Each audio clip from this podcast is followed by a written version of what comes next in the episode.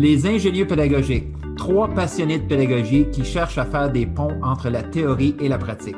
Je suis Alexandre Audette, un enseignant de septième année dans une école francophone d'Ottawa. Je suis Éric Dionne, professeur en mesure et évaluation à l'Université d'Ottawa. Je suis Martin Parent, conseiller pédagogique dans un conseil scolaire francophone d'Ottawa. Nous sommes les ingénieux pédagogiques. Nous faisons des ponts entre la recherche en éducation et les pratiques en salle de classe. On veut ouvrir le dialogue en apportant plus de praxis dans le milieu universitaire et davantage de théorie dans nos écoles. La mission des ingénieux pédagogiques, améliorer les pratiques afin d'améliorer l'apprentissage des élèves. À chaque épisode, on choisit un article qu'on discute dans le but de trouver ce que l'on pourrait rapporter dans nos écoles. Bonjour, bonjour Alex, ça va bien? Oui, ça va bien toi Martin? Oui, ça va très bien. On va commencer euh, différemment euh, aujourd'hui sur cet épisode des, ingénieurs pédagogiques. Euh, je voulais te poser la question, une chose que tu as faite d'intéressant, de cool dernièrement dans ta vie professionnelle? Bien, j'ai justement cette semaine, j'ai commencé l'unité du roman avec mes élèves en français. Puis au lieu de faire euh, le rapport de roman classique euh, où est-ce qu'ils répondent des questions à la fin des chapitres ou quelque chose comme ça, je leur ai donné cinq choix euh, de comment ils peuvent me, me, prouver, me démontrer leur compréhension de lecture du roman qu'ils ont choisi. Parce qu'ils ont choisi leur propre roman eux-mêmes. Euh, ils peuvent me faire un podcast, ils peuvent écrire une lettre à l'auteur, ils peuvent recréer un moment clé de leur roman dans Minecraft et ensuite me l'expliquer. ils peuvent faire la trame sonore de leur roman en choisissant des chansons qui abordent un peu les mêmes thèmes que celui de leur roman. et aussi, ils peuvent faire une exposition au musée où est-ce qu'ils choisissent 10 objets euh, qui ont rapport à leur roman puis qui nous expliquent le symbolisme, la signification derrière ces objets-là euh, dans leur roman. Fait que j'ai vraiment hâte de voir euh, qu'est-ce que mes élèves vont faire avec ça parce que tous les élèves étaient pas mal excités de, d'avoir ces choix-là. Fait que j'ai hâte de voir qu'est-ce qu'ils vont faire avec ça. Hey, c'est super cool ça. Puis, puis là, je, me pose, on a un article à présenter aujourd'hui, mais je me pose des questions. C'est comment tu as fait tes choix? Euh, de, comme ces cinq choix-là, ils sortent d'où, là? Euh, ben, écoute, je connais, euh, rendu à ce temps-ci, je connais mes élèves, puis j'enseigne en septième année, fait que secondaire 1, des élèves de 12, 13 ans. puis je sais que beaucoup sont encore passionnés de Minecraft. Ils m'en parlent à tous les jours, qu'ils jouent dans Minecraft, ils créent des choses en Minecraft. Fait que ça, c'était une inspiration. la musique aussi, c'est toujours populaire auprès des jeunes. Euh, fait que, moi, c'est vraiment en connaissant les intérêts de mes, de mes élèves que j'ai choisi ça. Puis à chaque année, je change justement les choix dépendamment des élèves que j'ai. Euh, ouais. Puis évidemment, tu gardes en tête, tu sais, comme peu importe le choix, tu vas quand même évaluer les mêmes compétences. Euh. Exactement. C'est cinq manières différentes d'arriver à la même destination, dans le fond. ouais. ouais. Fantastique. Ben, euh, j'ai hâte de. Tu m'en donneras des nouvelles au, prochain, au prochain épisode. Ouais. Euh, fait que là, euh, on a un article aujourd'hui choisi par Alex. C'était son tour aujourd'hui. Puis le nom de l'article, c'est de quelques facteurs facilitant l'intensification de la collaboration au travail parmi les enseignants. Le cas des enseignants canadiens. Donc, c'est un article canadien de chercheurs canadiens euh, de l'Université de Montréal, donc Claude Lessard, Pierre Canisius Kamandi et Mylène Larochelle. Euh, donc, Alex, tu voulais-tu nous jaser un petit peu de. Ça parle de quoi cet article-là? Bien, premièrement, c'est un article. le sujet nous a été inspiré par un de nos auditeurs, auditrices. Quelqu'un avait suggéré de, parler de la. Qu'est-ce qui fait que Comment est-ce qu'on fait pour encourager les enseignants à collaborer, plus dans nos écoles? Euh, parce que c'est un sujet qui revient souvent, puis qu'on se demande des fois qu'est-ce qui fait que c'est que, dans certaines écoles, ça va bien, les enseignants collaborent. Dans d'autres milieux, c'est plus difficile, puis il semble avoir du sable dans l'engrenage. Euh, donc, cet article-là, euh, justement, va venir nous dire c'est quoi les facteurs qui vont prédire que les enseignants vont avoir plus tendance à collaborer dans une école. comparativement à un autre. Ce n'est pas un article qui va nous prouver que la collaboration, ça fonctionne, parce que ça, comme les auteurs le mentionnent, ça a été, ça a été maintes fois euh, prouvé, puis c'est plus on n'est plus, on plus, on plus là, on est ailleurs. Maintenant, on veut vraiment voir c'est quoi qui fonctionne dans les écoles, qu'est-ce qui fait que les profs vont avoir le goût de collaborer. Oui, puis justement, on en parlait avant qu'on clique le bouton enregistrer.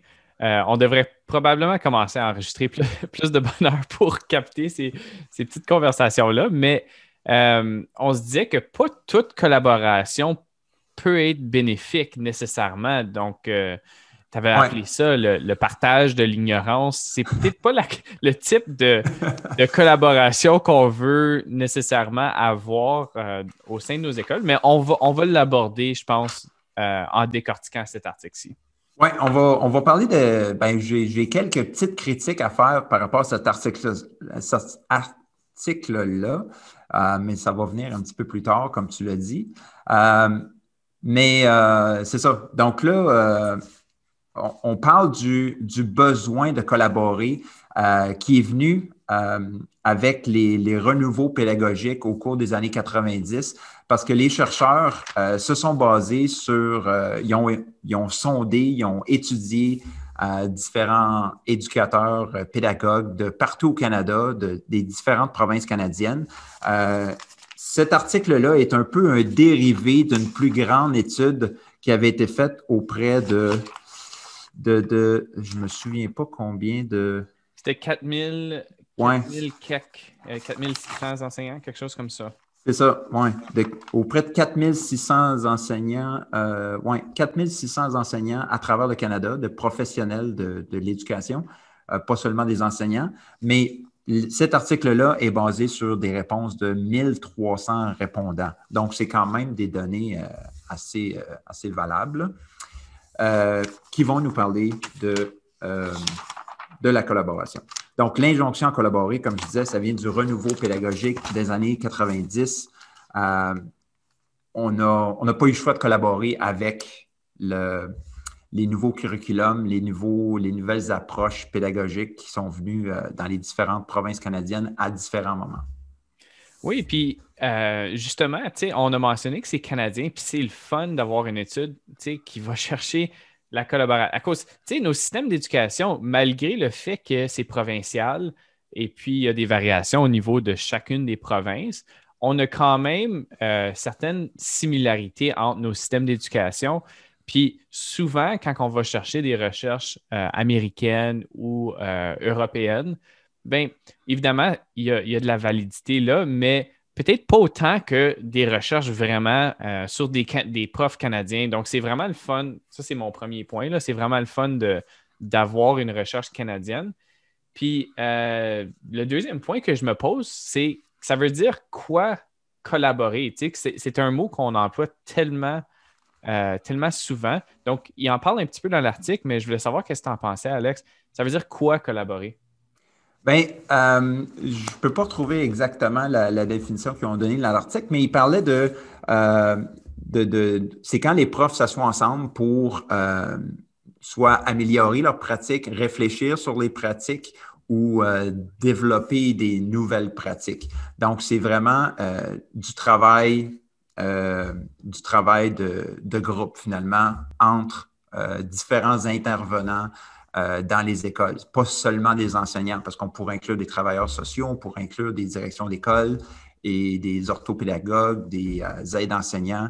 Donc, on pourrait créer euh, ce qu'on appelle une équipe école, si on veut, pour travailler sur différents projets. Oui, ils, ont, mentionné plein de, plein de différents noms qu'on pourrait donner, comme des équipes écoles, des équipes cycles, des équipes collaboratives, des, enseignants apprenants, peu importe. Tu sais, ça, euh, vient, euh, ça vient tout chercher le même esprit de collaboration. Puis on en mentionne, on le mentionne aussi dans l'article que cette collaboration-là, tu sais, elle n'a pas besoin d'être formelle. Oui, évidemment, on a de la collaboration formelle où est-ce qu'elle est planifiée, puis souvent est planifiée par l'équipe de l'administration, la direction.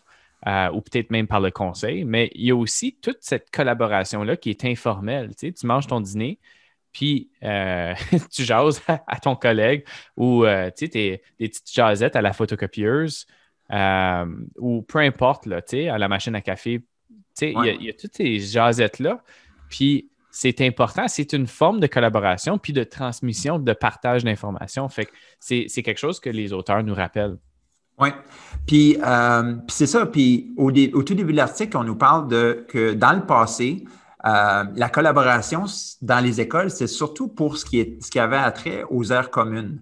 Euh, par exemple, on discutait, ben, c'est quoi les règles de vie qu'on va avoir dans notre école, dans les corridors, dans les cours de récréation, euh, pour le, bon fonctionnement de l'école. Mais la collaboration, ça s'arrêtait à la, porte de la salle de classe. Donc, ce qui se passe dans la classe d'un enseignant, c'était de ses affaires. Donc, euh, on ne collaborait pas là-dessus, c'était chacun pour soi, on était vraiment en silo.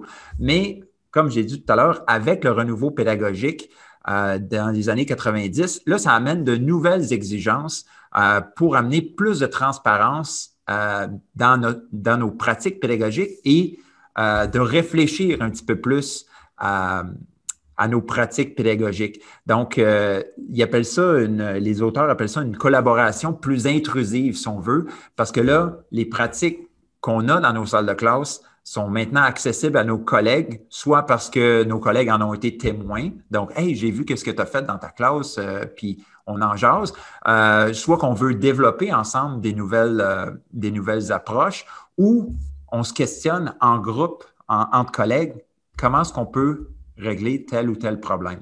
Donc, il y a vraiment eu un shift, si on veut, un changement dans la manière de collaborer et sur quoi est-ce qu'on collabore dans nos écoles.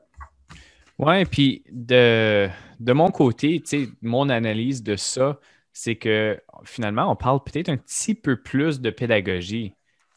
auparavant, on parlait peut-être d'éléments flottants alentour de la pédagogie qui pouvaient avoir une influence sur notre pédagogie. Mais là, on va vraiment dans les, euh, détails de notre pédagogie. Puis, ça peut être, tu sais, en étant là, je, veux dire, je suis venu dans ta salle de classe, tu es venu dans ma salle de classe, euh, on s'est regardé enseigner. On faisait, équipe euh, il n'y a pas très longtemps passé, mais c'est quand même intimidant d'avoir quelqu'un d'autre dans ta salle de classe qui analyse ta pédagogie, tes stratégies pédagogiques, tes relations avec les élèves, comment est-ce que tu interviens. Fait que c'est, ça demande ça demande beaucoup plus de la part des enseignants, cette nouvelle approche à la collaboration-là. Fait je peux voir que, on pourrait avoir de la difficulté à collaborer dans certains moments, mais on va, on va en parler un petit peu. Oui. Puis, euh, puis finalement, euh, les auteurs, ils disent que, ben, le travail collectif, ça, ça en revient à, responsabiliser les profs par rapport aux effets euh, de leur travail. Donc, vraiment, les profs, en collaborant ensemble, ils vont commencer à se questionner sur, bon, qu'est-ce que je fais en classe? Quel effet est-ce que ça a sur mes élèves? Puis aussi, on disait que la collaboration, le travail collectif des profs dans l'école, euh, c'est un outil aussi de gestion pour les directions d'école. Et ça, on va y revenir vers la fin de l'épisode parce que les directions d'école, vous allez vous en douter, ont un gros rôle à jouer dans la collaboration qui se passe dans leur, euh, dans leur établissement. Mm-hmm.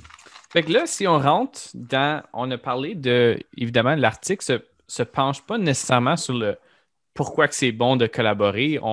C'est des choses qu'on sait déjà, mais on le mentionne quand même, la recherche euh, derrière tout ça, à cause que, euh, le pourquoi de la collaboration, c'est basé dans des données probantes. Là. Fait que, pourquoi que c'est bon de collaborer? Qu'est-ce que ça l'apporte au, sein de ton école quand tu collabores ou au sein du conseil?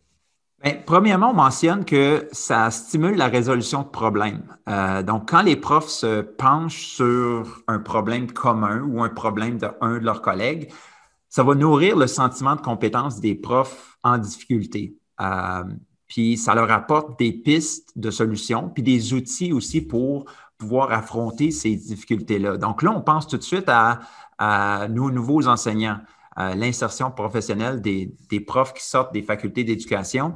Euh, quand ils peuvent être bien entourés avec des collègues avec qui ils peuvent collaborer, bien, je pense que ça peut vraiment les aider à, construire leur sentiment de, de compétence dans leur nouvelle profession.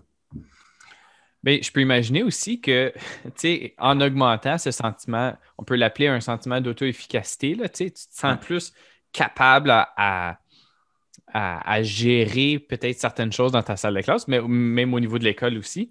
Mais ça doit augmenter. Je me mets dans les souliers d'un enseignant qui, euh, qui, qui se sent peut-être mal à l'aise par rapport à certaines choses qui se passent dans sa, salle de classe. Puis là, justement, on vient de collaborer, on vient d'avoir résoudre certains problèmes en groupe. Ben, ça me donne aussi un sentiment d'appartenance à mon école. Comme finalement, je ne suis pas le seul à, à, affronter ces, euh, ces difficultés-là, ces défis-là dans ma salle de classe. Fait euh, il mentionne peut-être pas beaucoup dans l'article, mais moi, je pense, euh, d'après moi, ça vient chercher aussi le sentiment d'appartenance quand on peut collaborer puis qu'on est outillé de cette façon-là. Oui, puis il y a un bémol à mettre à, ça, par exemple, parce que j'ai eu une conversation avec une nouvelle enseignante. puis cette nouvelle enseignante-là me disait que ben là, cette enseignante-là enseigne en ligne présentement parce qu'en Ontario, les parents ont le choix d'envoyer leur enfant dans une école physique ou de garder leur enfant dans des cours en ligne. Puis cette enseignante-là, toute nouvelle dans la profession, enseigne en ligne. Et donc, c'est sa première année en enseignement, puis on la met euh, enseignement virtuel. C'est pas facile. Euh, puis ce qu'elle me disait, c'est que euh, le conseil scolaire a organisé des, des, des sessions entre enseignants de même niveau pour que justement qu'il y ait de la collaboration. Puis elle, cette petite jeune-là, euh, participe à ça. Puis euh, ce qu'elle me dit, c'est que au lieu de nourrir son sentiment de compétence, ça le, ça le diminue. Parce que elle, toutes les autres profs disent Hey, moi dans ma classe, il se passe ça, ça, ça, moi dans ma classe, moi dans ma classe. Fait que ça, là, le syndrome de moi dans ma classe, toi, quand tu es le petit prof, c'est pas trop ce que tu fais, euh, ça peut être épeurant, ça peut être intimidant. Fait qu'il faut faire attention avec ce, genre de collaboration-là qui n'en est peut-être pas une. Tu sais, quand on, partage nos bons coups, oui, c'est le fun, c'est bon, mais le, nouveau prof ou le prof en difficulté qui ne se sent pas trop sécure dans sa manière d'agir, ben euh, ça peut faire en sorte que lui n'aura pas le goût de partager ses difficultés parce que ben ça a l'air d'aller bien dans toutes les autres classes sauf la mienne. Donc, ça prend vraiment une ouverture de tous les profs, des profs euh, chevronnés comme les nouveaux profs, pour que tout le monde ait cette ouverture-là pour dire voici ce qui fonctionne dans ma classe, mais voici ce qui ne fonctionne pas, avec quoi j'ai de la misère? Donc, quand on fait des, groupes de collaboration comme ça, il faudrait vraiment que tout le monde arrive, oui, avec des bons coups, mais aussi avec des difficultés. Donc, voici ce qui marche dans ma classe, mais hey, tout le monde, ça, j'ai de la misère avec ça. Est-ce qu'il y en a qui ont des solutions? Si tout le monde arrive avec ça, là, c'est sûr qu'on va, qu'on va nourrir le sentiment de compétence des profs, euh, que ce soit les profs en difficulté ou chevronnés, parce que tout le monde va s'ouvrir. Euh, fait ça, c'est un bémol que j'apporterais avec euh, ce, ce bienfait-là de la collaboration. Il faut quand même que ce soit une collaboration qui soit bien faite. Oui, et puis c'est tellement important ce que tu dis, Alex, comme j'y avais pas pensé auparavant, mais ça, ça revient au préfixe co. C'est ensemble. c'est pas juste une personne qui dit Hey, dans ma classe à moi, voici ce qui se passe. Ouais. je pense que euh, c'est quelque chose qu'on on, mentionne même pas dans l'article, mais on va au-delà de l'article, mais juste du mot collaborer. Ça veut dire que peut-être qu'on pose des questions comment est-ce que que tu es arrivé à, faire ça dans ta salle de classe? Pourquoi est-ce que ça ne fonctionne pas? Euh, pourrais-tu m'expliquer c'est quoi les, interventions que tu as eu à faire avant d'arriver à ce point-là? Puis je pense que si on, on montre justement ce sentiment d'ouverture-là dans notre collaboration, on est en train de résoudre des problèmes comme qu'on l'a mentionné. On n'est pas en train de résoudre des problèmes si on fait juste parler de je, je, je, je, je, mais euh, on vient vraiment au sens de ce qu'ils disent, la collaboration pour résoudre des problèmes. Donc, pas juste des bons coups. Il faut se le rappeler, des bons coups, je pense, surtout dans ce contexte-ci de, pandémie, puis pour, pour les célébrer un peu, où est-ce qu'on est un petit peu plus en silo, il y a plus de stress, etc. Évidemment, il faut célébrer ces bons coups-là, mais euh, il faut aller au-delà de ces bons coups-là, puis de se faire confiance un petit peu. Oui, ben, ça, revient à se mettre vulnérable, puis euh, c'est ça, à, partager, euh, à partager le bon comme le, moins bon, là. Euh, le deuxième, pourquoi collaborer? Donc, le premier, c'était résoudre, des problèmes pour nourrir le sentiment d'appartenance. Le deuxième, c'est que ça rend, la collaboration, ça rend les organisations euh, donc les écoles plus flexibles. Ça, j'ai vraiment, euh, vraiment accroché là-dessus euh, parce que lorsque les enseignants collaborent entre eux, les enseignants et le personnel de l'école collaborent, ben il y a un partage des, des, responsabilités, donc un partage du leadership. Puis ça, là, je trouve ça tellement important dans nos écoles. Oui, on a un directeur puis des directions adjointes dans les écoles, mais le leadership, il doit être partagé.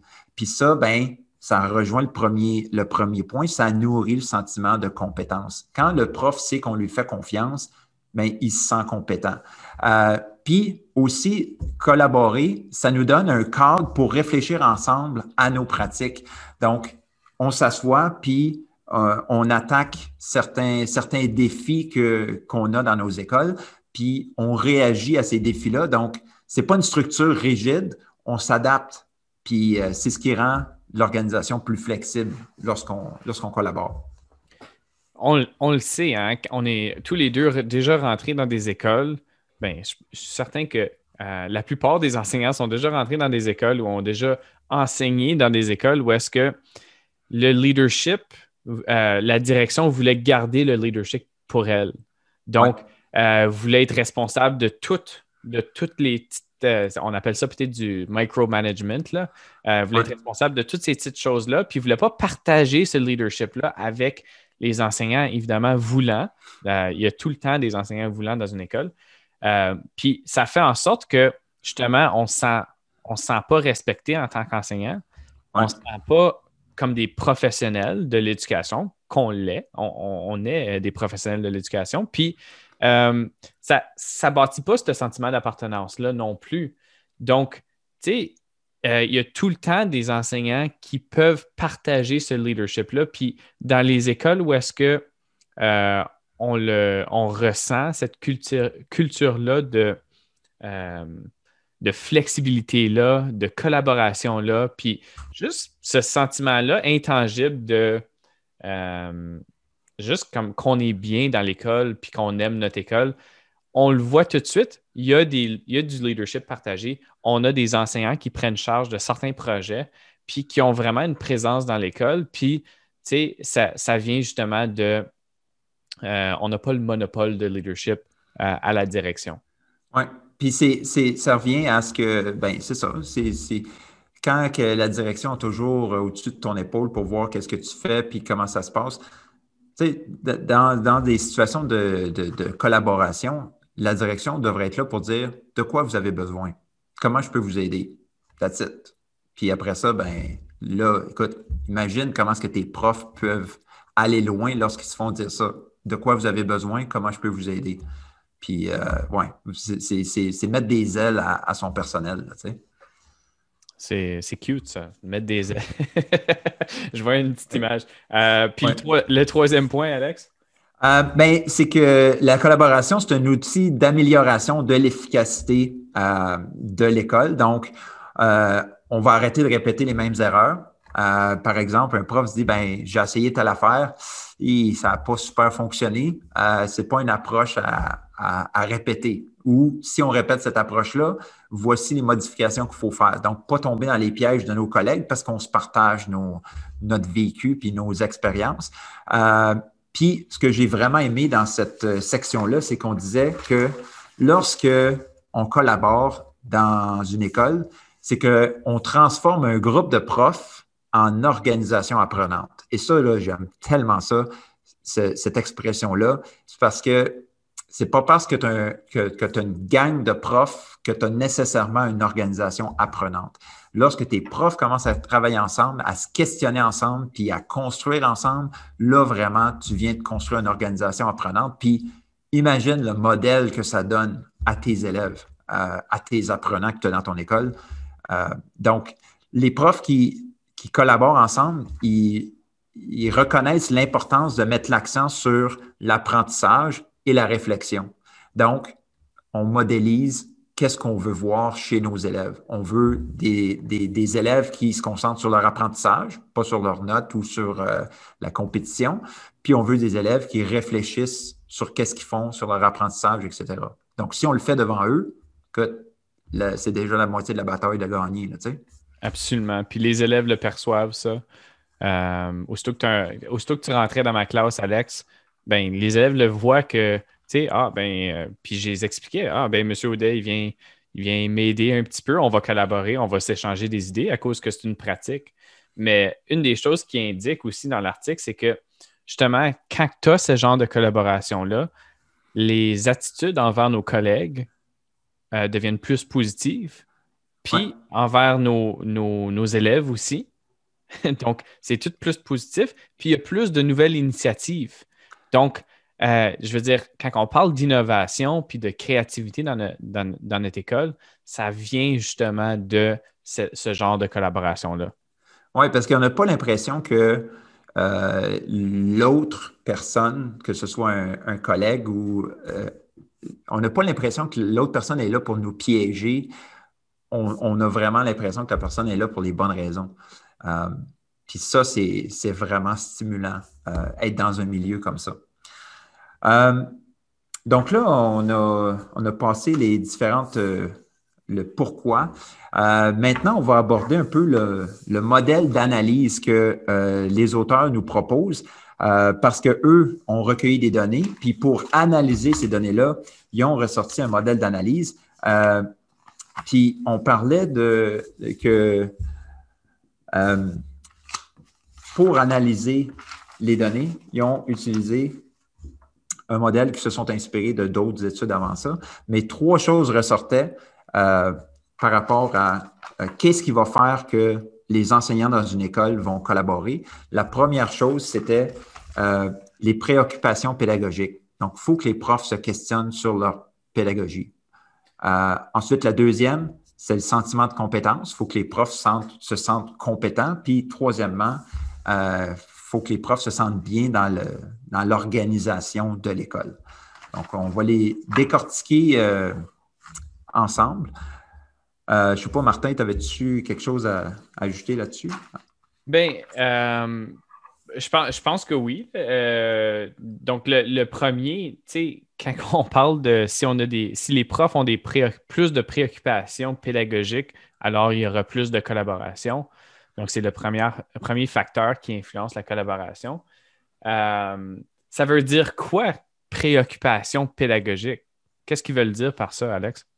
Euh, ben, c'est que si on, comme j'ai, comme j'ai dit tantôt, si on se questionne sur nos pratiques, si on se dit, il y a peut-être une meilleure manière de faire ça, ou comment est-ce que je pourrais faire telle chose? Si on, commence nos phrases avec et si au lieu de oui, mais, euh, je pense que là, on est déjà sur la bonne piste. Euh, puis les profs qui ne se disent pas, ben j'ai toujours fait ça de même, ben je continue comme ça. Mais justement, là, on commence à, avoir des préoccupations pédagogiques, à se questionner, puis à essayer de voir qu'est-ce qui pourrait être euh, meilleur. Donc, donc, ici, on disait, euh, les enseignants décident d'intensifier leur collaboration parce qu'ils sont convaincus de partager des préoccupations communes auxquelles ils peuvent répondre en collaborant. Donc, c'est des, des, on s'attaque à des choses que on n'est pas les seuls à vivre, puis qu'on peut juste trouver des solutions ensemble. Chacun dans son coin, on ne va pas avancer. Donc, c'est pour ça que avoir des préoccupations pédagogiques, euh, c'est vraiment porteur, ça, ça amène à la collaboration. Puis, je, trouve ça intéressant. C'est exactement ta définition, c'est ce que j'ai ressorti aussi, mais j'ai trouvé euh, super intéressant les quatre niveaux de la préoccupation. Donc, il y a eu une recherche en 2007 par, euh, par Fuller ici. puis, il, cite justement les quatre niveaux de la préoccupation. Fait que le premier niveau, c'est l'absence de préoccupation à l'égard de l'enseignement. Donc, on a peut-être certains enseignants qui se retrouvent à ce niveau 1-là. Euh, ça, c'est l'enseignant typique qui fait ses photocopies, puis euh, c'est ça. C'est, il y a son manuel. On est le telle date en mars, ben, je suis rendu à telle page dans le manuel, comme à chaque année. C'est ça. Fait qu'ici, il n'y a pas vraiment d'intérêt, il n'y a pas une préoccupation par rapport à l'enseignement du tout. Le deuxième niveau, les occupations de l'enseignant lui-même. Donc, ici, on est encore axé sur le je. Euh, donc, juste préoccupé à lui-même en tant que tel, en tant que personne. Euh, troisième niveau, euh, euh, les préoccupations liées à la tâche d'enseignement et celles liées, euh, puis là, le quatrième, celles liées aux impacts de l'enseignement. Donc, celles liées à la tâche d'enseignement, c'est quand même, je trouvais ça intéressant à cause c'est quand même au jeu, c'est quand même, tu sais, on, peut réfléchir à ça. On a tout, on a tout déjà été à ce, niveau-là où est-ce que, OK, ben, tu sais, je suis en train de te parler, je suis en train de collaborer avec toi aujourd'hui à cause que je veux te parler de euh, des choses que j'ai à faire en salle de classe en tant qu'enseignant. Ah, ben, il faut, il va, il va vraiment falloir qu'on ait un temps de lecture à ce point-ci.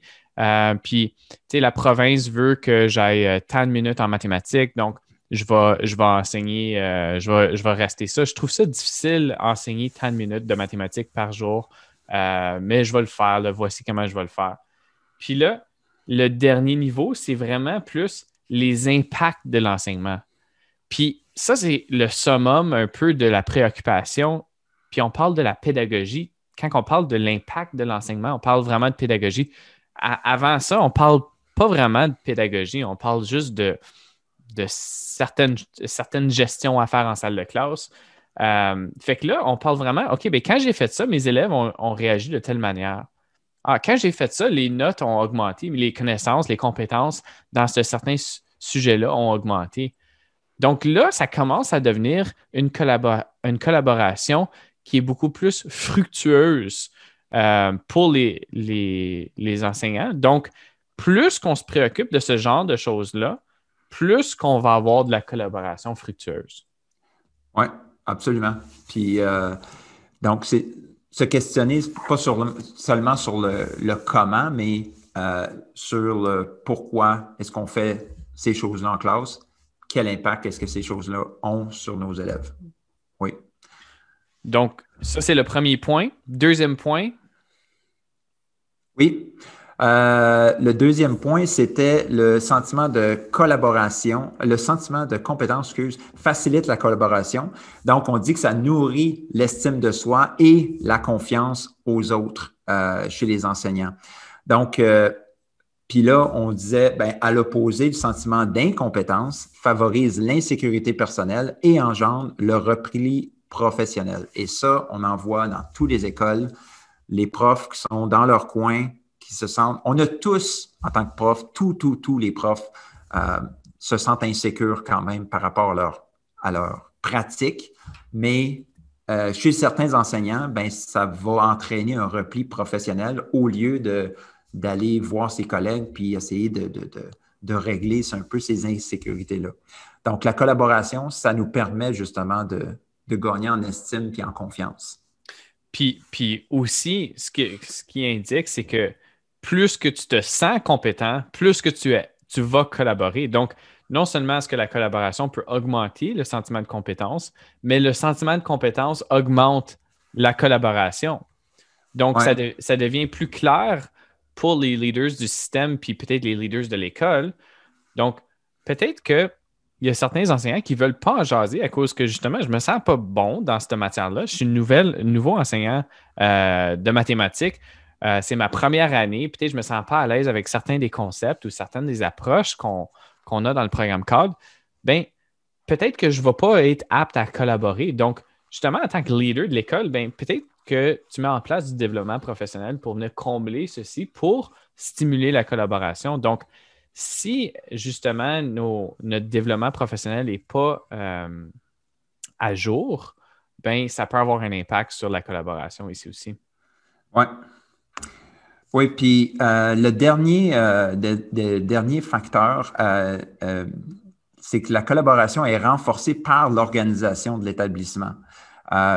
puis quand on parle de l'organisation de l'établissement, c'est on parle de les rapports sociaux entre euh, entre les personnes dans l'établissement, les rapports sociaux. Est-ce qu'on s'entend bien avec la direction, avec nos collègues? Est-ce qu'on s'entend bien avec le personnel de l'école, personnel enseignant, non enseignant? Euh, puis aussi, il y a, il y a l'organisation du travail. donc, l'organisation de l'école, la manière de fonctionner. Est-ce qu'on se sent comme si on a une autonomie euh, professionnelle? Euh, est-ce que le fonctionnement de l'école, est-ce qu'on est satisfait du fonctionnement de l'école? Et ça, ça va avoir un gros impact sur euh, la collaboration à l'intérieur de l'école. Celui-là, c'est peut-être celui que je trouve le plus comme c'est plus abstrait, c'est moins, c'est difficile à. Comment est-ce qu'on s'attaque à des relations avec l'organisation, avec l'école en tant que telle? Euh, ils, le disent, plus que les enseignants sont satisfaits de leur relation avec les directions, leurs collègues, les parents, plus qu'ils vont collaborer. Ça, ça a beaucoup de sens, mais comment est-ce qu'on s'attaque à ça? Celle-là est un petit peu plus difficile ben, pour moi. Ben, je pense qu'une manière de s'attaquer à ça, c'est en aplatissant un peu euh, l'organigramme d'une école. Oui, il y a une direction qui est en haut, mais moi, j'ai un petit peu de misère des fois euh, quand dans les écoles, on entend des choses comme euh, l'équipe de direction. OK, oui, ils sont, ils sont à un autre niveau, mais je trouve que quand on parle de l'équipe de direction, c'est comme si eux sont séparés, puis on a l'équipe des profs. Ben non, on est tous dans la même équipe, on est tous dans la même école. je pense que si on aplatit un peu l'organigramme d'une école, euh, puis que on revient à notre point de tout à l'heure, on, partage le leadership, on partage, euh, il, y a, beaucoup d'ouverture et de partage à tous les niveaux, bien, ça va créer des bonnes relations à l'intérieur d'une école. Mais quand tu as l'impression de travailler pour un boss euh, dans une école, ça ne peut pas bien fonctionner. Euh, tu ne te, sens, te sens pas aussi tu as un sentiment quand même d'insécurité, tu as, le sentiment que quelqu'un te surveille, puis tu ne veux pas faire d'erreur, puis tu ne veux pas te faire taper sur les doigts. Fait je pense que ça vient de là. Puis ensuite, euh, ben, il faut qu'on ait des occasions aussi de, se rencontrer entre collègues, de discuter entre collègues. Euh, puis ben, ça, c'est ça, fait partie de, un peu de la culture de l'école. Oui, c'est ça. Honnêtement, tu me fais penser un petit peu à. Tu sais, j'avais l'image dans ma tête d'un. Tu sais, de, peut-être des, directions qui se cachent derrière leur titre.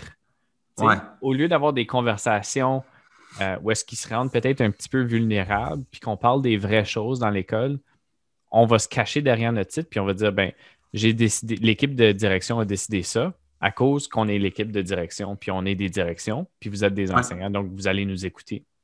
Euh, puis, tu sais, il y a des fois que, OK, euh, OK, on, c'est sûr qu'ils ne peuvent pas venir nous consulter à chaque fois qu'ils veulent prendre une, une, décision, là, comme il y a un job à faire, ça c'est comprenable. Mais tu as raison. Euh, puis pour rejoindre un peu ce que, ce que Marius Bourgeois dit euh, souvent, sais, le leadership, c'est n'est pas une position, c'est une disposition. Tu sais, comme pour être un vrai leader, euh, tu peux pas te cacher en arrière de ton titre. Puis c'est pas parce que tu as le titre de directeur que automatiquement tu vas être leader. Euh, ça marche pas comme ça. les bonnes directions d'école, n'ont pas besoin du titre pour être le leader de leur, de leur école. Mm-hmm. on se confond souvent entre les, euh, être une autorité et être un leader. Donc, la direction va avoir l'autorité sur. Elle peut, avoir le dernier mot par rapport à certaines choses qui se passent dans l'école, mais ça ne veut pas dire que les gens vont le faire avec conviction euh, si elle n'est pas une leader, cette direction-là. Donc, souvent, on va, on va, voir ça justement des personnes qui montent en, autorité, mais qui ne montent pas nécessairement en leadership. Donc là, on commence à avoir des directions qui n'ont pas le leadership de leur école. Fait que ça devient difficile, mais c'est la même chose avec des enseignants aussi. Tu peux avoir des enseignants qui n'ont peut-être pas autant d'autorité, euh, mais qui ont un immense leadership et qui peuvent euh, apporter des grands changements au, sein de leur école. Fait que c'est intéressant de cette façon-là. Oui, puis juste pour finir ce point-là par rapport à comment est-ce que la collaboration est renforcée par l'organisation de l'école, on disait que quand les, enseignants sont satisfaits des relations euh, dans euh, l'école, euh, et en plus que les enseignants ont un sentiment d'autonomie professionnelle, ben, ça fait en sorte que la collaboration va s'institutionnaliser. Ça va devenir la chose à faire, ça va devenir le modus operandi de l'école. Ici, c'est comme ça qu'on fonctionne parce qu'il n'y a pas d'autre manière de fonctionner que de collaborer ensemble, que de se parler. Euh, et ça, je trouve ça super intéressant.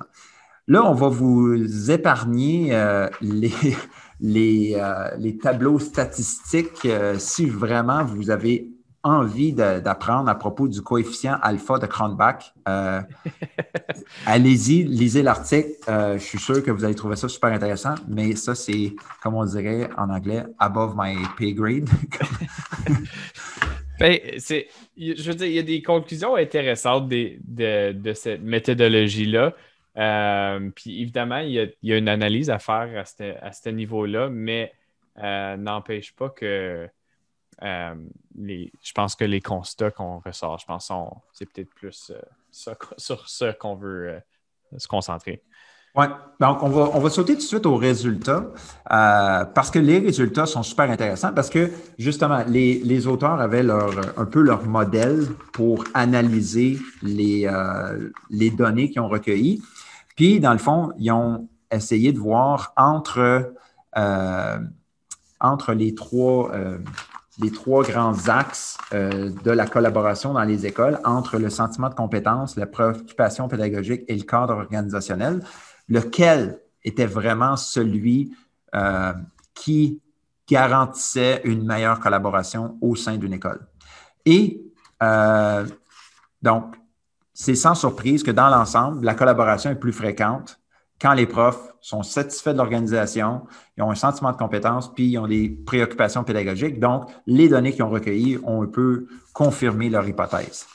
Mais là où ce que ça devient intéressant, c'est lorsque on dit que l'organisation de l'école est le facteur le plus important. Donc, le fonctionnement de l'école et le sentiment d'autonomie professionnelle, c'est la variable qui a le plus d'impact sur euh, le taux de collaboration dans une école. Euh, même chose pour l'importance des rapports avec les collègues. Donc ça, j'ai trouvé ça super intéressant.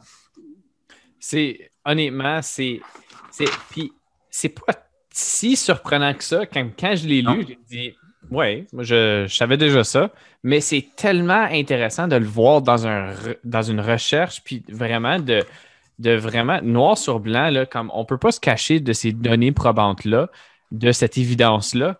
Puis, euh, justement, ça nous donne des pistes. Euh, si on est un, leader dans une école, est-ce qu'on a, euh, est-ce qu'on donne de l'autonomie à nos enseignants? Est-ce qu'ils ont une certaine charge d'autonomie? puis, tu est-ce qu'on leur fait confiance? Puis, ça, c'est une, piste. Puis, tu sais, évidemment, il y a des limites à ça, mais c'est une piste, justement, de, réflexion si tu es un leader dans une école. Oui, puis ben, je pense que pour donner de l'autonomie à nos profs, il faut d'abord leur donner un projet pédagogique qui va les stimuler, qui a de l'allure. Tu sais, si ton projet d'école, c'est d'augmenter tes, résultats au test du ministère, ben c'est dur de, de, motiver des profs avec ça. Comme, ouais, il n'y aura pas grand collaboration parce que tout le monde va se retourner dans sa salle de classe puis ils vont dire OK, ben, il faut que j'augmente les, les, résultats aux tests provinciaux. Ben, je vais enseigner pour le test. Puis ça, ça pas besoin de collaborer pour ça. Là, Mais si tu as un projet pédagogique qui a de l'allure, euh, je parlais à une direction d'école dernièrement, puis clairement, c'est quelqu'un qui a une vision pour son école. C'est tellement rafraîchissant de l'entendre parler. Puis lui, là, je suis sûr qu'il va réussir à faire collaborer ses profs parce qu'il y a il n'y a, pas seulement des programmes dans son école. Il y a une vision, il y a une mission, il y a il y a un pourquoi pour son école. Et ça, je pense que au-delà des programmes dans ton école, il faut que tu aies un pourquoi qui va venir allumer tes profs. Et ça, je pense que c'est là que, à l'intérieur de ce pourquoi-là, là, tes profs vont, euh, tu peux leur donner de l'autonomie, puis ils vont commencer à avoir le sentiment d'appartenance, puis ils vont se sentir compétents. oui, puis euh, c'est tellement, tu sais, comme euh, on parle d'aller au-delà des, résultats des tests standardisés ou des tests du testing provincial. C'est plate à cause que les directions euh, ressentent une certaine pression par rapport à ça, puisque souvent les conseils scolaires ou les, commissions scolaires vont justement se baser sur ces résultats-là au, testing provincial pour se péter les bretelles. Puis donc, on a le directeur de l'éducation, la directrice de l'éducation qui va vraiment se fier à ces résultats-là pour évaluer les directions d'école et leur travail.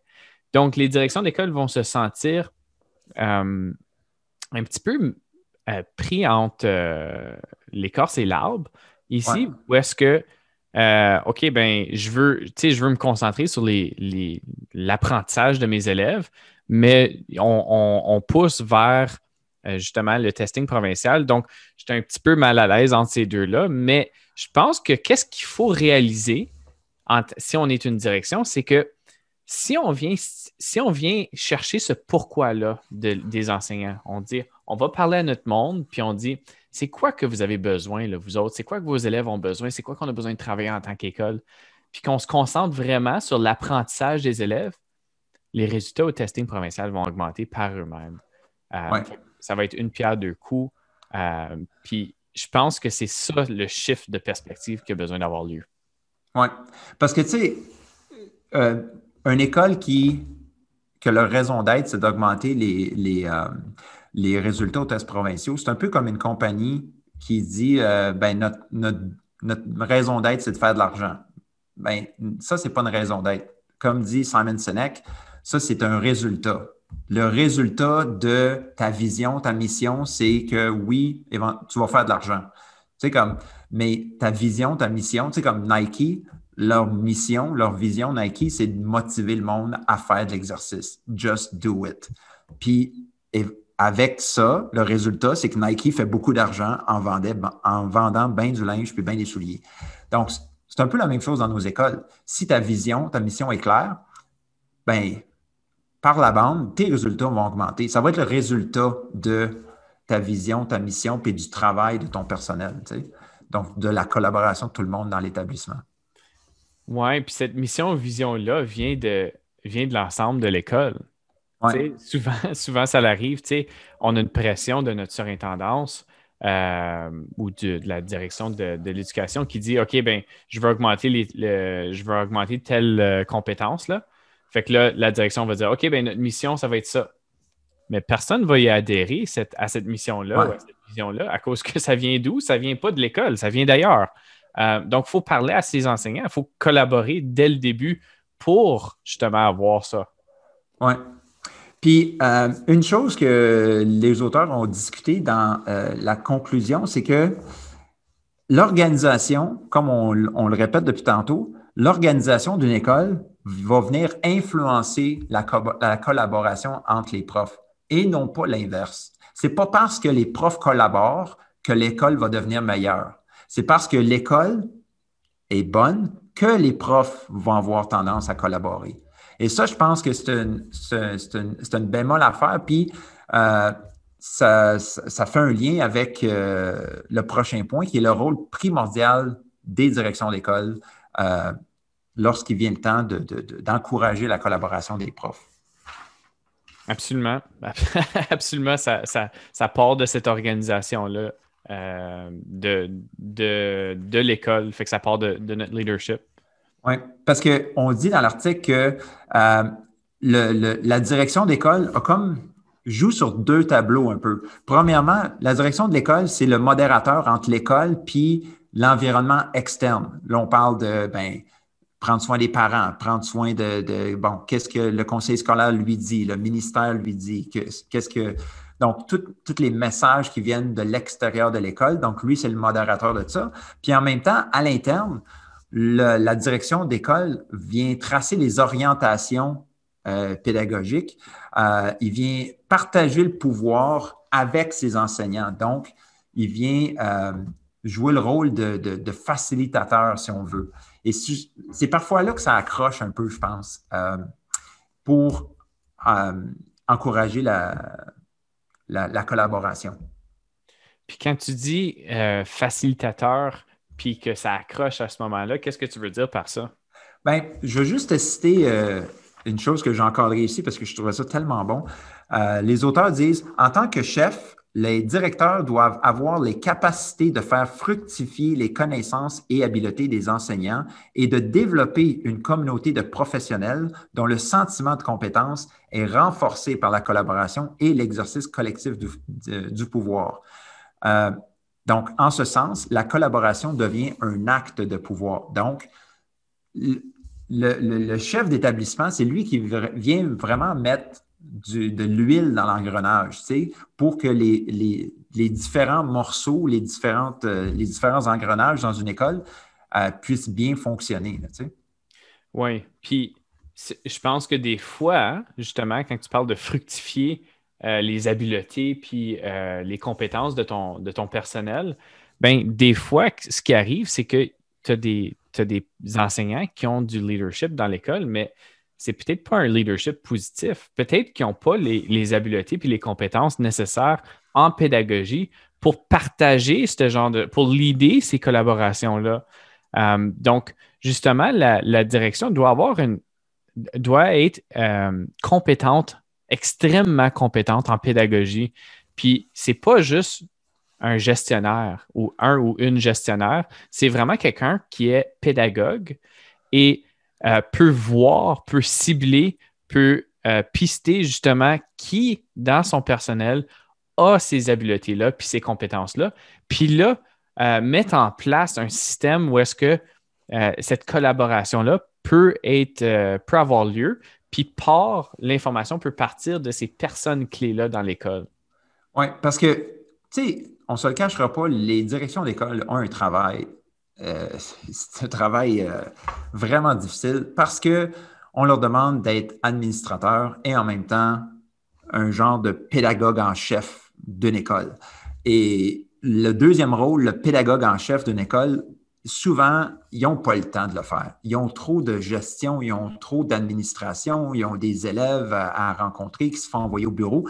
Ils n'ont pas le temps de s'occuper de pédagogie. Puis, donc, c'est vraiment raison de plus pour, comme tu dis, reconnaître les leaders pédagogiques dans une école, leur donner un projet, puis ensuite, hey, tu t'enlèves du chemin, puis tu les laisses aller, puis c'est là que tu leur dis de quoi vous avez besoin, comment je peux vous aider, puis après ça, ben, tu, tu fais ton travail de direction. Donc, dans le fond, là, c'est, on parle depuis tantôt de, de, partager le leadership, mais c'est plus que ça encore. C'est, on parle ici de multiplier les leaders à l'intérieur d'une école. Donc, tu n'es plus seulement le boss en haut, tu as, un paquet de leaders, tu as partagé le leadership, donc tu viens de multiplier le leadership dans ton école. Donc, imagine comment est-ce que l'école peut avancer vite. Au lieu d'avoir un moteur, on a 5, 6, 8, 10, 12 moteurs. Donc, je pense que c'est comme ça que les écoles peuvent vraiment euh, avancer euh, pour s'améliorer. Hey, j'ai des larmes aux yeux. C'est un beau message. Euh, Alex. Mais, euh, mais justement, une chose qu'on n'a pas mentionnée, puis ça, tu me fais penser à ça, là.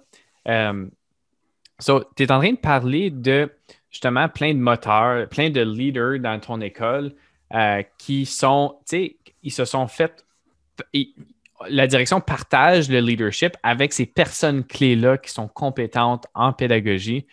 Euh, mais une fois que la pédagogie augmente dans notre école ou s'améliore dans notre école, et puis que les élèves, euh, justement, se sentent mieux, apprennent plus, qu'est-ce qui arrive à tout le côté gestion du comportement des élèves?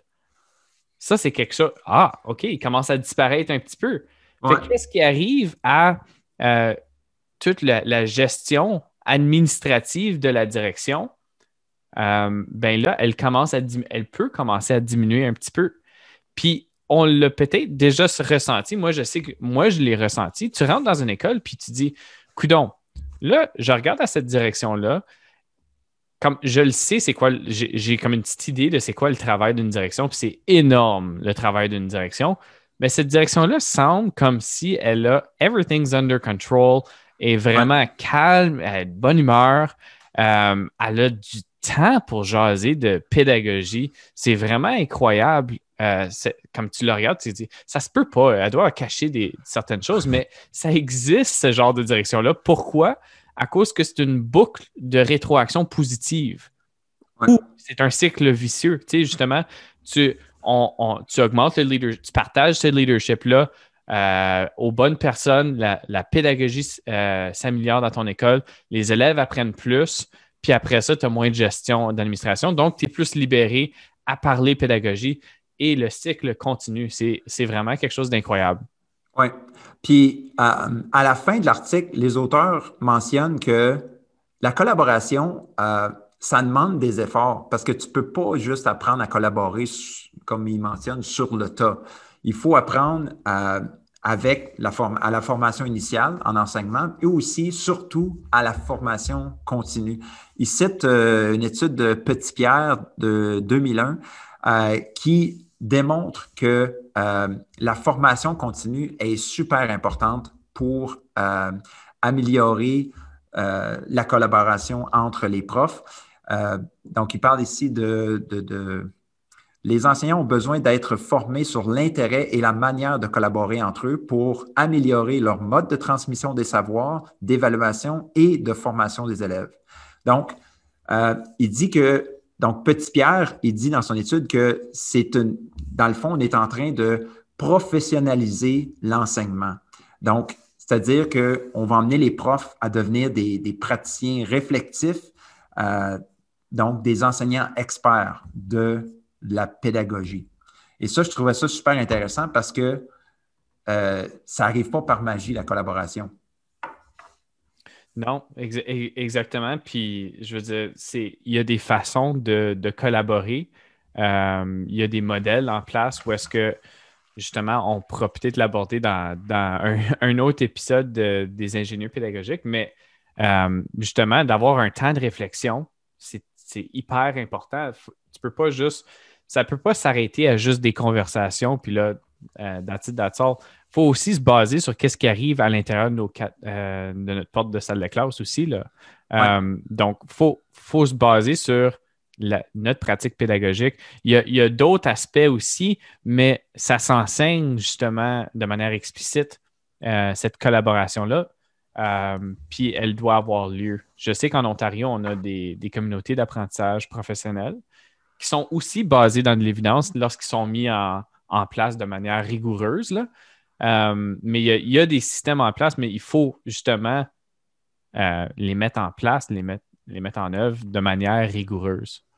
Oui, puis, tu sais, les profs, ils ont besoin de, ils ont besoin de savoir en collaborant, voici le résultat attendu. Puis c'est là que la formation continue va leur, montrer que, hey, euh, dans ta classe, OK, OK, oui, il y a peut-être un temps pour travailler dans le manuel, puis il y a peut-être un temps pour travailler sur les photocopies, mais le but ultime d'un prof, ça devrait être de devenir un créateur d'expérience d'apprentissage. C'est-à-dire que tu mets les élèves dans un environnement où est-ce qu'ils peuvent, euh, ils peuvent euh, un peu construire euh, eux-mêmes leur apprentissage. Puis ça, c'est encore une fois Petit Pierre qui disait ça dans son étude de 2001.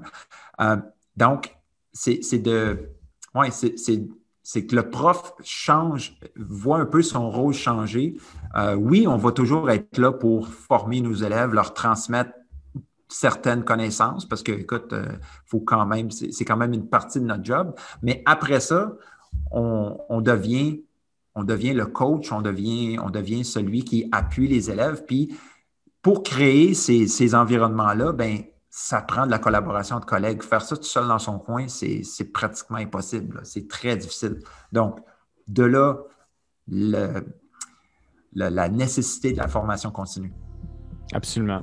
Absolument. Mais je pense que c'est un bon point, euh, Alex, pour euh, se rendre au pont qu'on peut faire euh, justement avec la salle de classe. Je pense qu'on en a fait tout au long de l'article des ponts.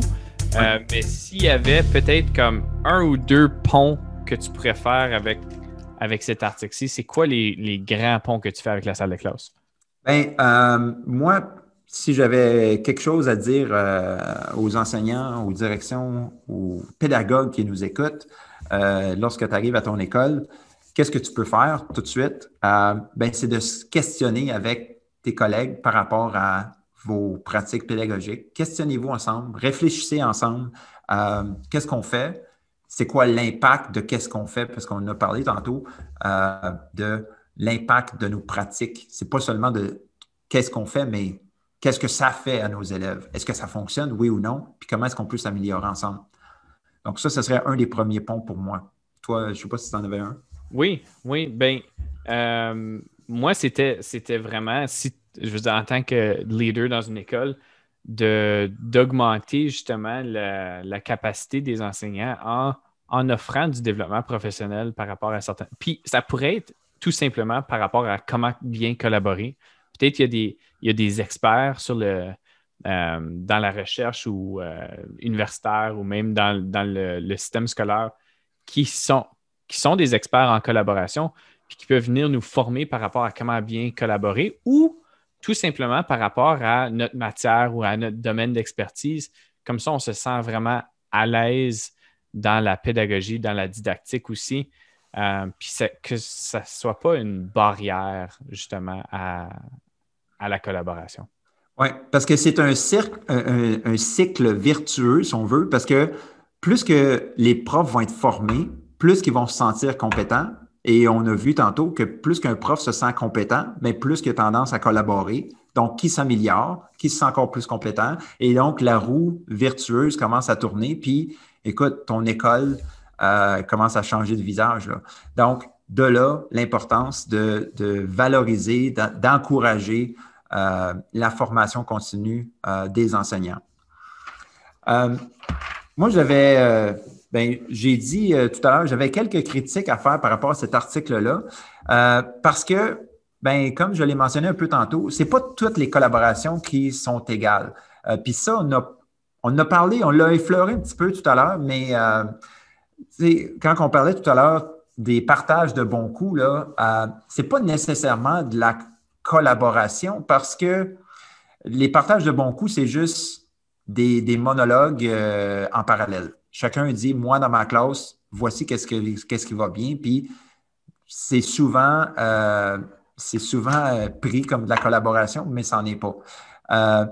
aussi, j'aurais aimé ça que les auteurs définissent un petit peu plus clairement c'est quoi une collaboration efficace parce qu'ils parlent de collaboration tout le long, mais ils ne nous disent pas voici c'est quoi une collaboration efficace. Parce que ça éviterait justement les pièges de penser qu'on collabore quand, dans le fond, on est juste en train de faire un monologue devant nos collègues. Oui. Euh, je veux dire, on peut se poser la question est-ce que mon commentaire ici, je peux me le dire en avant du miroir euh, ou est-ce que j'ai besoin de quelqu'un en avant de moi? Euh, donc, est-ce que, est que ça provoque une réflexion chez l'autre ou est-ce que ça pose une question? Est-ce que je pose une question pour provoquer une réflexion? Euh, donc, c'est des questions importantes à se poser. Euh, mais c'est un, super de bon point ici, Alex, c'est que, tu sais, ça veut, c'est quoi de la bonne, la, collaboration efficace? puis justement, peut-être que ça va, ça fait, ça fait un pont pour nous autres en tant qu'ingénieurs pédagogiques. Mais peut-être justement, on a besoin d'aller chercher un article dans un, épisode futur qui explique qu'est-ce que c'est quoi de la bonne collaboration efficace euh, basée sur l'évidence. Oui. Oui. Donc, euh, je pense que c'est un bon point pour euh, s'arrêter. En tout cas, moi, j'ai adoré cet article-là. Je suis content que quelqu'un nous ait proposé ce sujet-là. Si vous avez des sujets à nous proposer, N'hésitez pas à, nous communiquer avec nous sur nos réseaux sociaux. Euh, moi, c'est euh, profaudet sur Twitter, euh, sur Instagram. je suis aussi sur, sur Facebook, Alexandre Audet. toi, Martin, comment est-ce qu'on peut te retrouver? Oui, c'est ça. Fait que moi, sur, sur Twitter, c'est at monsieur underscore parent. Et puis Instagram, on a un, compte Instagram euh, ingénieur pédagogique. On a aussi un site web, les ingénieurs, ben pas les, euh, on est ingénieurpédagogique.ca. Et puis euh, on, on, met aussi sur ce site web-là, tous nos balados sont, se retrouvent là. Donc, si jamais tu as perdu track de où est-ce que c'est rendu, ça se retrouve sur notre site web. Puis on a aussi tous les articles. donc, il y a un onglet, euh, j'oublie qu'est-ce que ça s'appelle. Ressources. Ressources. Oui, c'est ça. Fait que dans ressources, tu as pour chaque balado l'article en tant que tel. Fait que si jamais tu voulais aller explorer en plus grand détail cet article-là, euh, tu avais accès à ça. Oui, puis euh, on espère que bientôt Prof. Diane sera des nôtres. Euh, il est en congé de maladie depuis quelques semaines, donc on lui souhaite un, prompt rétablissement, puis on a hâte de le revoir parmi nous. Exactement. Donc, sur ce, euh, on se dit à la prochaine et puis on a, on a hâte de jaser pédagogie. Nous sommes les ingénieurs pédagogiques. Nous faisons des ponts entre la recherche en éducation et les pratiques en salle de classe. On veut ouvrir le dialogue en apportant plus de praxis dans le milieu universitaire et davantage de théorie dans nos écoles. La mission des ingénieurs pédagogiques améliorer les pratiques afin d'améliorer l'apprentissage des élèves.